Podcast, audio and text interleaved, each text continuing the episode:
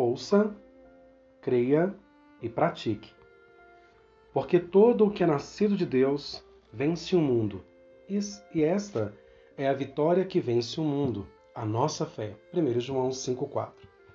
Existe uma diferença entre acreditar e ter fé.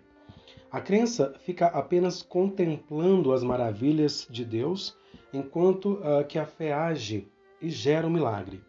Aquilo que ouvimos pode gerar fé ou dúvida em nosso coração. No livro de Tiago, no capítulo 10, versículo 17, aprendemos que a fé vem pelo, pelo ouvir. E lembrando o episódio vivido por Eva no jardim do Éden, percebemos que a serpente lançou a dúvida no coração de Eva enquanto ela o ouvia. Então, assim como a fé vem pelo ouvir a palavra de Deus, a contaminação pela dúvida vem pelo ouvir aquilo que contradiz a palavra de Deus. A fé é expressa por atitudes. Tiago 2,26 nos revela que a fé sem obras é morta.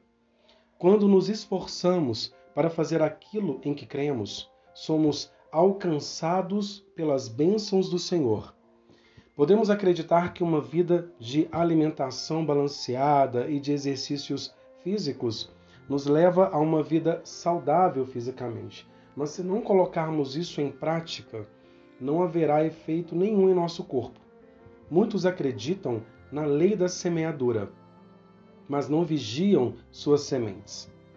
Deus opera quando a fé se manifesta por meio da obediência.